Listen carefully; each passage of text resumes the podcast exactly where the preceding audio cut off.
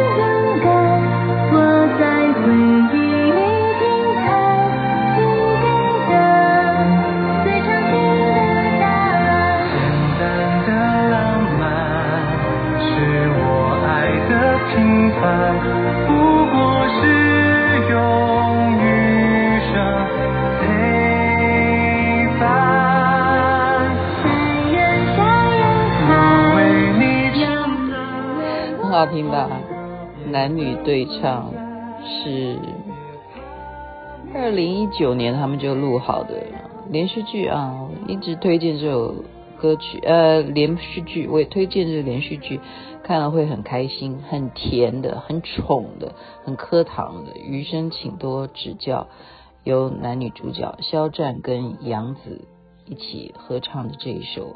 余生，请多指教的主题曲。您现在听的是《星光夜雨》，徐雅琪分享好听的歌曲给大家。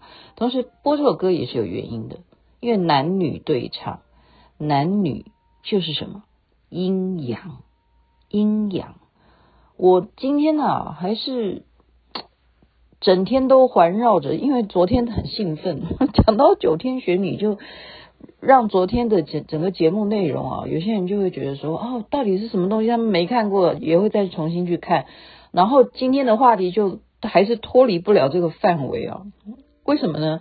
嗯、呃，应该讲说，刚好是杰 Jeff 是吧？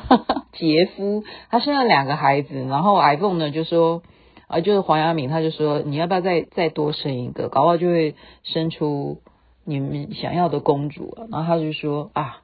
如果我再生，万一又是男的，那我们家不就变成三太子？然后他就说没关系啊，那当然是时候你就可以变成电音三太子，就可以降弱 降弱。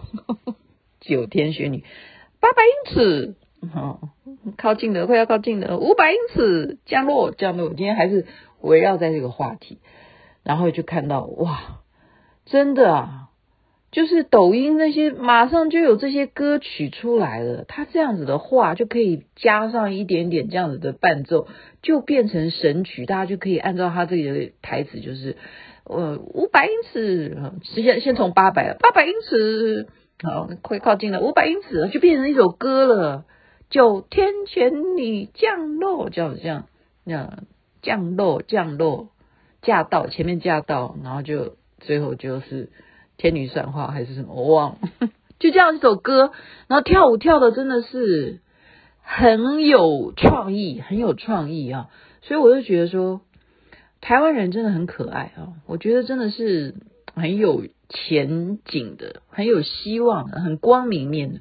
我们不要管今天的疫情到底已经什么破万了，多少人数去染疫啊？那个东西，我们就其实大家早就知道说。如果是这样的话，我们就是要跟他共存嘛。那我们就等着，应该日子怎么过，还是好好过日子啊。好，就是这样，就是这样。那我还是要讲一下九天玄女。其实我刚刚为什么要强调阴阳这个部分？所以今天的话题啊，大家真的会竖起耳朵，竖起耳朵来听啊。为什么呢？嗯。我卖个关子好了，先讲前面，就是九天玄女，大家如果 Google 网络，你都知道了，她其实是相传她的身体是鸟的形状，然后她是头是人的头这样。啊，也有人说她是玄鸟，也有人说她就是女娲。哈，女娲创造天地，大家也明白嘛，就是那时候天破了一个洞，是女娲用所有大地的各式各样各种颜色的石头去把天给补好，让人类能够好好的繁衍下去，让整个大地不会因为破一个洞而就灭亡。所以女娲在中国来讲是人类的祖先。好，就以考古来讲，或者说他是跟伏羲氏是什么兄弟啊，或者兄妹啊什么，他是一个上古就尊崇的一位神明。那么在大家明白哈，以如果说西王母，就是说瑶池金母来讲，还传授，就等于赋予他任务到人间来度众生。那么教了他很多很多的法门，所以他也可以是称作是各式各样的才女。他帮助皇帝打败蚩尤，所以他精通打仗。你要派他现在好好供奉，去帮助乌拉克呃乌克兰讲错乌克兰乌克兰如果供奉九天玄女的话。如果灵验的话，哈，好好供奉，他可以帮助他打败俄罗斯。就在古代就是这样的传说。皇帝之所以能够打败蚩尤，就是有九天玄女教他很多的这些啊奇门遁甲还是什么这种怎么样啊打败蚩尤的种种的方法，就是九天玄女教的。那还有一个身份是什么？我刚刚看才知道，她是香妈，所以我昨天讲说，春梅啊，你要不要把你的香的牌子也设计一个九天玄女的香哈？她为什么要叫香妈呢？就相传她有一世在人间哈修行，那么她做人家的女儿呢，父亲重病啊，然后她父亲呢都病到连喝药这样喝汤都没有办法张口，就人到真的病到极致的时候是有可能这样子。于是呢，这个。香香妈哈，她是后来才被称作香妈。那么这个女女儿呢，就把这些药材啊，把它碾碎哈，配上了米饭，然后加上水和在一起，这样把它碾碾碾，就捣捣捣药了，把药都捣碎，然后再把它和成一点点米粉啊，这样和在一起，米也把它弄成米粉，然后加一点点水，然后变结块。结块再把它晒干啊，这样明白吗？晒干就变成一个块状的，像砖头一样的东西啦。然后怎么样？把它放到他父亲病榻的旁边呢，燃烧，就让他父亲每天就呼吸这个药烧出来的味道。结果他爸爸病就因为他这样不断不断的给他闻这种香。那个香全部都是中药，就是他要给他爸爸治病的那个药，全部他自己制造出来的，把它晒干变成一一个块状的，所以他就升天了，是成仙了，就太孝顺了哈，还有这种创意这样的发明，所以成仙以后，大家就称为他就是香妈，他就是九天玄女转世，所以九天玄女还有这样子的一个封号叫香妈，这是我今天学到的，好。再来是什么？再来这件事情是我早就知道了，所以我说今天的听众你是竖起耳朵来听的，特别是男生，男生会比较有兴趣。我要讲男生比较有兴趣吗？可是明明是女生教的啊，这跟女生有关呢啊，这跟女生有关呢，男生当然要为什么会有兴趣？我现在就是讲啊。如果前半段听到觉得说儿童不宜的话，那现在这一段你们就不要让儿童听了。但是我觉得我又不是讲什么其他的啦，你们就真的我是很认真、很严肃的说。我先请问你，你是怎么来的？我先请问你，你是怎么来的？当然是你跟你爸爸妈妈、妈妈跟爸爸哦在一起才会有你嘛。就是这样，所以九天玄女她又有一个称号叫做房事之神哦，房事之神。那很多男生呢、啊，哎呀，我不要讲很多啦哈。雅琪妹妹其实很多朋友，然后我个性也比较大而化之啊，有时候我跟男生我都可以直来直往的交朋友，所以我跟男生基本上我所有的朋友我都叫他们哥们哈。我把所有的男性的朋友都称为哥们，所以哥们都会把很多心里的话都会让让我知道，然后所以我也因为是嗯非常注重，我很注重，真的很多朋友会误会啊，我有时候会开开玩笑，我说我们会不会这一次聚会女生太多了？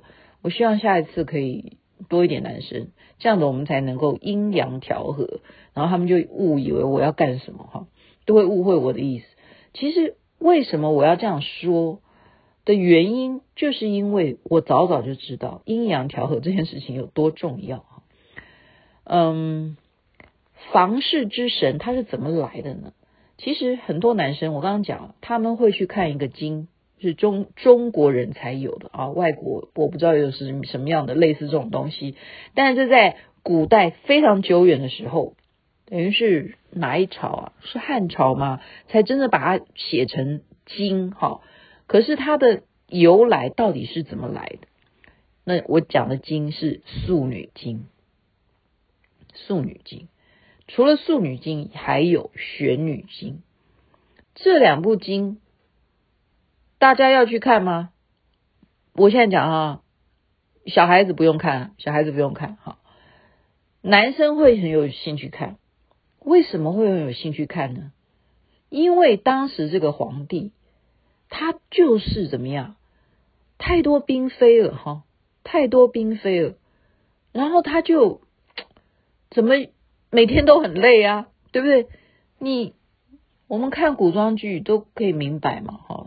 你皇帝，特别是后来的我们清朝的皇帝，我们看的最明显，因为什么《后宫甄嬛传》啊，或者什么《如懿传》啊，或者什么《延禧攻略》啊，包括最近看什么什么上时啊什么的这些，嗯，皇帝你有多少三千佳丽啊？从古时候哈，他们就是这样的传统，女人进到宫里头。皇上要喜欢哪一个？他今天要跟谁在一起？明天要跟谁在一起？所以这个皇帝呢，就觉得越来越衰败，身体越来越不好，所以他就请教素女：我该怎么办？我这样会不会身体不健康啊？我每天都觉得越来越累，哈，怎么一回事？该怎么办？然后我又很很喜欢女生啊，我有这么多的女生要照顾，OK？所以。素女就教他方法，你要怎么在做房事的时候又能够兼顾养生？然后他要告诉他什么？这是很多很多的技巧在里面，所以这是一种男女之事的一个盛典，一个典典藏的一部经，男生很有兴趣看。我有没有看过呢？我只看一半啊，我只看一半。雅琪妹又很诚实啊，我只看一半。我为什么只看一半？因为我看到一半的时候，我就忽然脸红心跳。所以我刚刚讲说，今天的节目啊，前半段大家都可以听，后面儿童就不宜。我看到一半，我都脸红心跳。为什么呢？为什么会这样呢？所以你就知道啊，素女为什么会被这个皇帝哇尊崇为女神呢？因为他后来真的照他的方式之后，他真的觉得哇哇，真的就是成功大道啊，就是这样子，就是这样子啊。照他所讲的，教你怎么样，还有一个教你怎么样使对方幸福，这样懂我的意思吗？所以一样哈，九天玄女也擅长教导皇帝这件事情，他也教了皇帝这件事情。所以也被称为房事之神。我们说啊，这种事情真的有些男生，他们就是呃，啊，前面面就讲白了，因为生理需要，好，然后我们就是需要管道发泄，就这样，他没有顾及幸不幸福这个问题，这样懂吗？懂我的意思哈？那女生要的不是哦，女女生其实。要的首先是 feeling 啊，有没有那个 feel？所以，呃，还有女生有时候哈，她一个月你要知道，我我们节目之前有讲啊，对不对？女人有生理期啊，她在一个月当中，她的整个的呃生理的那种情绪啊，我们不要讲欲望了，我们讲情绪，它都是。波动的，为什么说女人心海底针？没有办法，因为她就是因为她的这个月事，她就是跟着月亮要一样的，在阴晴呃什么 叫月有阴晴圆缺嘛，就是这个意思啊。好，阴晴不定嘛，就跟天气一样的哈，变化无常的，所以他什么状态是适合来跟你做这样子的事情，女人很难说啊。然后他有没有需要呢？他有没有这个需要呢？当然还是会有啊。那我们都是人啊，七情六欲谁不是呢？所以九天玄女跟素女都是房事之神，都是房事之神。但素女并没有真正被大家供奉为像九天玄女这么样的崇高，这么样的崇高。那我在讲九天玄女，她在房事之神，她不是只是针对一些凡夫俗子上面在说的事情，因为她是道教所非常尊崇的一尊神明，也可以从很多的这些有名的这些古代的啊，你例如说，嗯。张良，好，他怎么样得到一些很多秘密，或者是说鬼谷子啊，鬼谷子也算是八卦祖师爷，然后他又传授了什么？然后还有谁？刘伯温啊，诸葛亮啊，好，这些有名的这些人，他们为什么都会这些奇门遁甲？相传都是九天玄女教的啊，就都是传说九天玄女会教这些。还有一个人跟九天玄女的关系非常，所以才会有这一句话，这个诗词不算不不算诗，但是它就是秘密。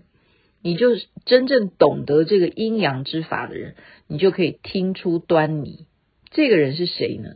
谁跟九天玄女有非常关系？就是黄石公。黄石公，大家也可以去查一下。雅琪妹妹今天跟你讲的东西都是。哈哈，都是人。